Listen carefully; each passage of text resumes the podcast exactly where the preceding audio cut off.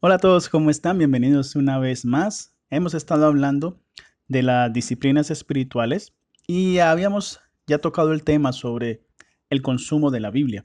El día de hoy vamos a hablar sobre la oración. La oración enfocada como un propósito de la devoción.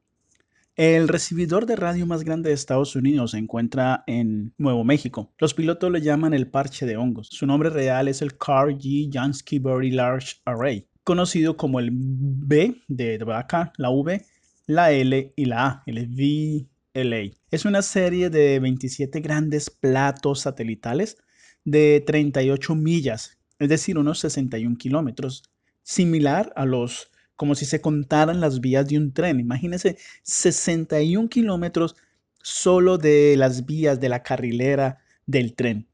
Todos estos platos juntos se parecen a un gran telescopio del tamaño de la capital de Washington. Astrónomos de todo el mundo analizan estas imágenes que emite el BLA, las cuales son recibidas por frecuencias radiales del espacio. ¿Por qué se necesita algo tan grande? Por las ondas radiales, pues son emitidas por fuentes que se encuentran a millones de años luz de distancia. Y estas, por supuesto, tienden a ser débiles. La energía total registrada de todas las ondas es apenas igual a la fuerza de un simple copo de nieve cayendo al suelo. ¿Hasta dónde llegarán las personas en busca de un mensaje débil desde el espacio? Incluso cuando Dios ha hablado tan claramente a través de su Hijo y su palabra, filtrándose a través de los ojos de los telescopios y los ojos electrónicos del BLA, buscan en la oscuridad infinita una posible palabra de algún lugar del universo. Y todo el tiempo, dice la escritura, tenemos también la palabra profética más segura, a la cual las seis vienen a estar atentos como una antorcha que alumbra en lugar oscuro, hasta que el día amanezca y el lucero de la mañana salga en vuestros corazones.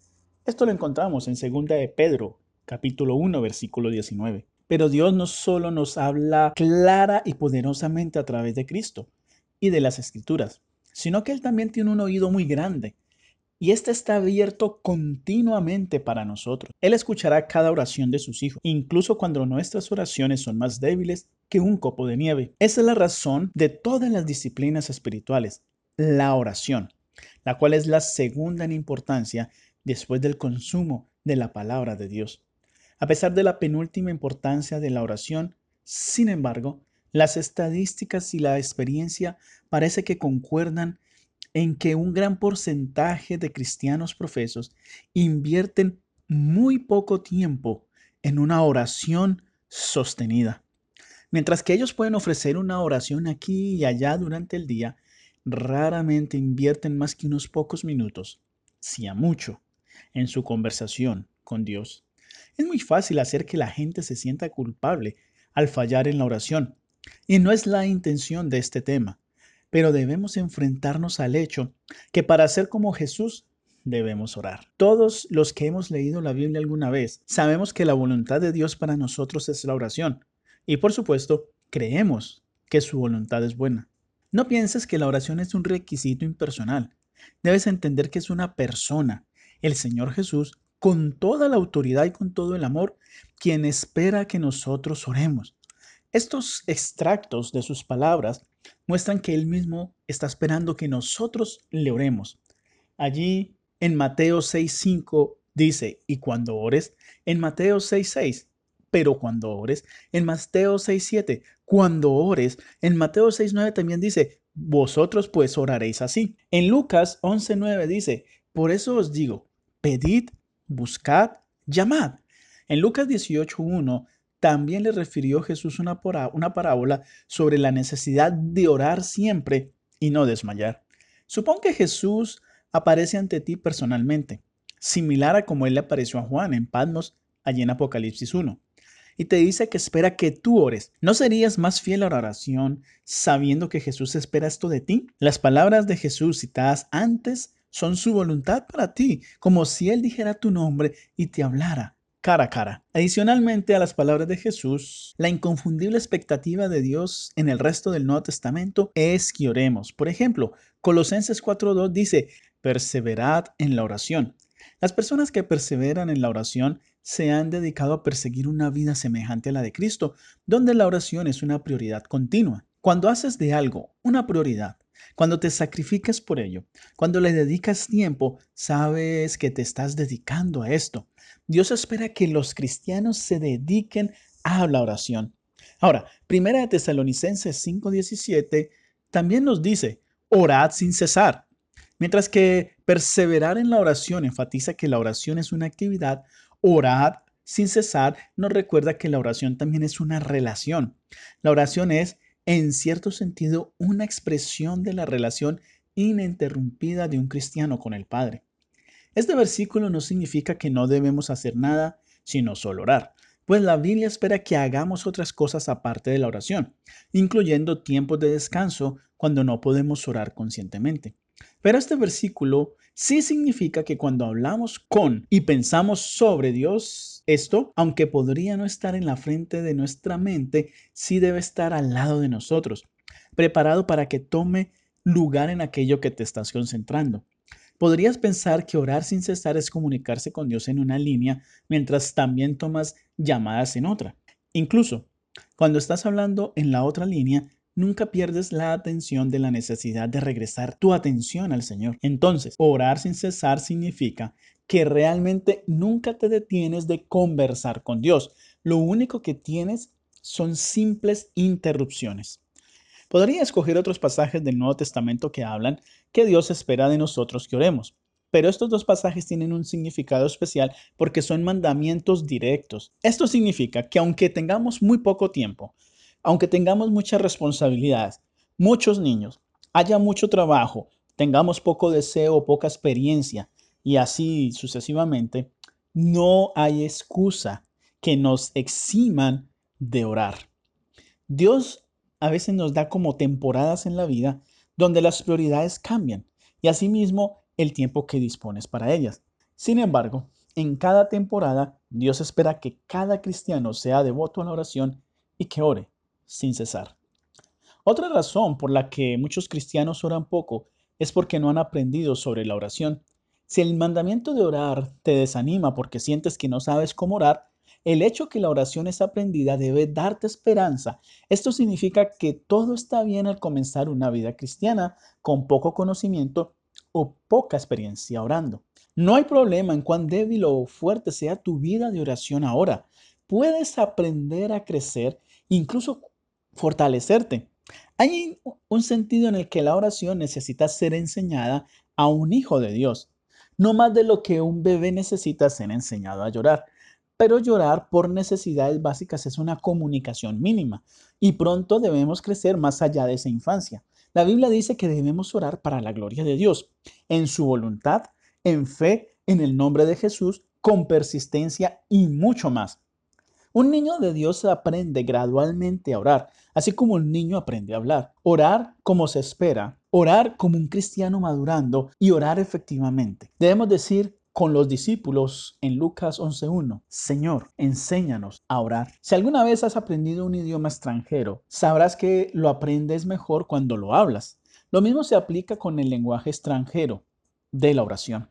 Hay muchas buenas fuentes para aprender cómo orar, pero la mejor manera de aprender cómo orar es orando. El Espíritu Santo enseña a las personas que oran a cómo orar mejor. Esa es una de las aplicaciones de Juan 16:13, donde Jesús dice, pero cuando venga el Espíritu de verdad, Él os guiará a toda la verdad. Así como un avión se guía más fácilmente cuando está en el aire que cuando está en tierra con el motor apagado, el Espíritu Santo nos guía mejor en oración cuando estamos en pleno vuelo que cuando no lo estamos. Ahora vamos a hablar un poco de meditando en la escritura combinado con la oración. Y es que este es uno de los conceptos más convincentes sobre la oración que he aprendido y refuerza la importancia y el valor de la meditación de lo que hablamos en el tema anterior sobre el mismo tema, eh, sobre este tópico que es la meditación. Aquí está lo simple, pero el extraordinario poder de la verdad. Y es que la meditación es el eslabón perdido entre el consumo de la Biblia y la oración. Desunido muy a menudo este eslabón, nosotros tenemos que procurar unirlos a ambos. Típicamente leemos la Biblia, la cerramos y luego tratamos de cambiar la marcha hacia la oración. Pero muchas veces parece como que si esa marcha entre los dos no engrana. De hecho, después de algún progreso durante nuestro tiempo en la palabra, cambiar a la oración algunas veces se siente como poner la marcha en neutral o incluso en reversa. En cambio, debería haber una transición suave, casi imperceptible, entre la entrada de las escrituras y la salida de la oración, para que nos acerquemos aún más a Dios en esos momentos. Esto sucede cuando insertamos el eslabón de la meditación en el medio. Hay al menos dos versículos que enseñan esto y lo amplifican de, la siguiente manera. Por ejemplo, en el Salmo 5.1 David oró, escucha Jehová mis palabras, considera mi gemir. La palabra hebrea que se vierte aquí como gemir, que se traduce como gemir, también podría traducirse como meditación.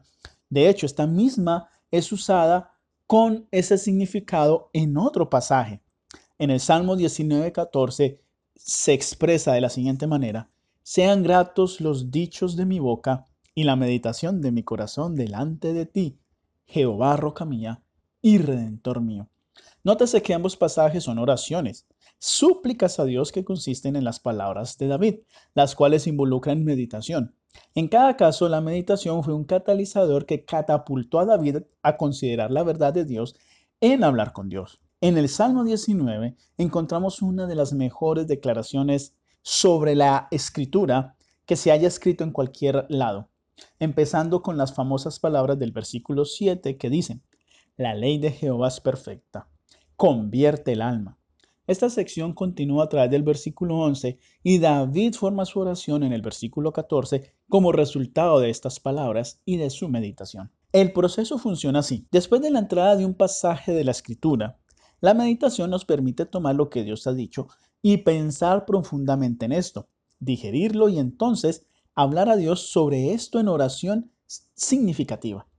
Como resultado, oramos sobre lo que hemos encontrado en la Biblia, ahora personalizada a través de la meditación.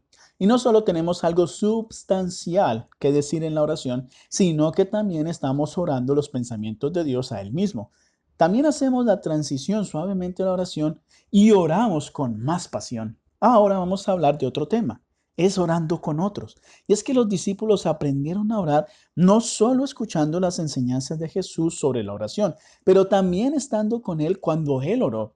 No podemos olvidar que las palabras Señor, enséñanos a orar no vienen como una idea al azar. Este pedido siguió a un momento en que los discípulos acompañaron a Jesús en oración. Lo podemos ver en Lucas 11.1. En una manera similar, podemos aprender a orar orando con otras personas quienes pueden modelar la verdadera oración para nosotros. Y no me refiero a tomar nuevas palabras y frases para usar en la oración. Como todos aprendemos por el ejemplo, podemos adquirir malos hábitos, así como también buenos hábitos. He conocido personas que parece que nunca han hecho una oración original. Cada vez que ellos oran dicen las mismas cosas. Es obvio que simplemente dicen frases brillantes recogidas como una fruta de las oraciones de otros aquí y allá a lo largo de los años. Pero Jesús dijo, y al orar no uséis vanas repeticiones como los gentiles, que piensan que por su palabrería serán oídos.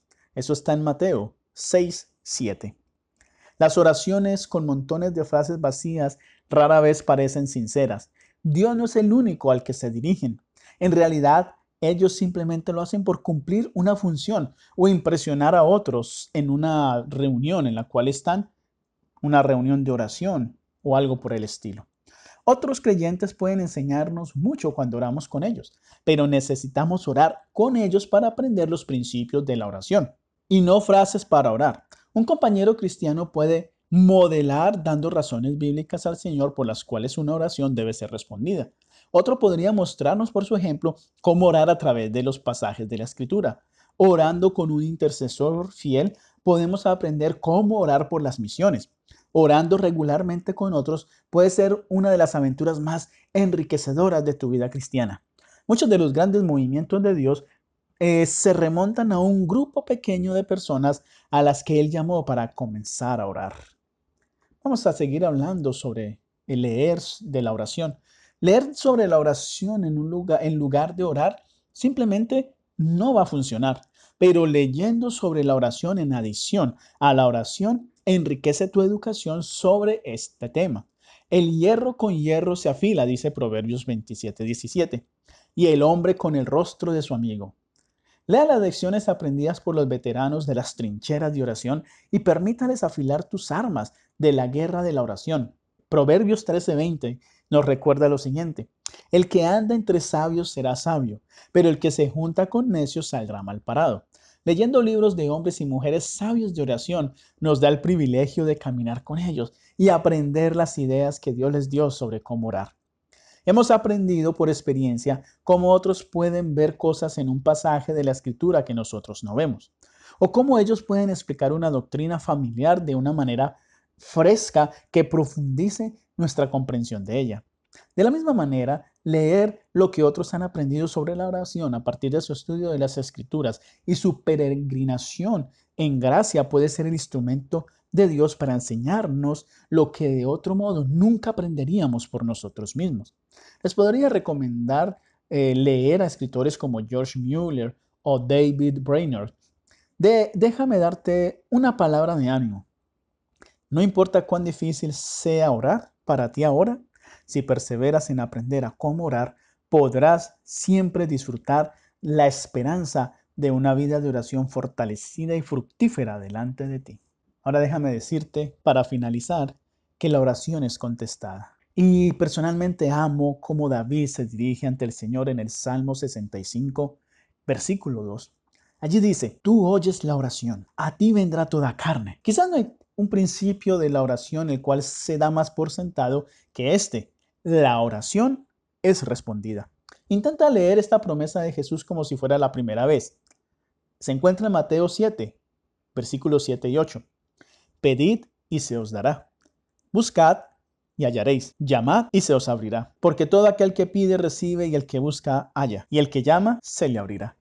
Ya que Dios responde las oraciones cuando pedimos y no recibimos, debemos considerar la posibilidad de que algo anda mal o algo está faltando en nuestra oración. Quizás Dios sí ha respondido, pero no de manera obvia. Y posiblemente nuestras oraciones no muestran nada malo, pero no lo vemos aún solo porque Dios quiere que perseveremos en la oración sobre el asunto un poco más. Es que todavía debemos aprender a examinar nuestras oraciones. ¿Estamos pidiendo cosas que están fuera de la voluntad de Dios o que no lo glorifican a Él? ¿Estamos orando con motivos egoístas? ¿Estamos fallando al tratar con un tipo de pecado flagrante que hace que Dios ponga todas nuestras oraciones en espera? Sin embargo, a pesar de lo que vemos en respuesta a nuestras oraciones, no nos acostumbremos tanto a nuestras deficiencias en la oración y a la percepción de pedir sin recibir, ya que nuestra fe en la fuerza de la promesa de Jesús se disminuye. Recuerda, la oración siempre es respondida. Para finalizar, si se espera que ores, te pregunto, ¿vas a orar? Te desafío con esto directamente porque creo que necesitas tomar decisiones conscientes sobre tu vida de oración. Es tiempo para que seas intencional en tus decisiones. Vuelvo y te pregunto, ¿vas a orar? Si la respuesta es sí, ¿lo harás hoy? Después de escucharme, y pues como orar se debe aprender, vas a aprender a hacerlo y como la oración es respondida, vas a ser persistente en ella, te invito para que te disciplines a ser una persona de oración. Que Dios te bendiga.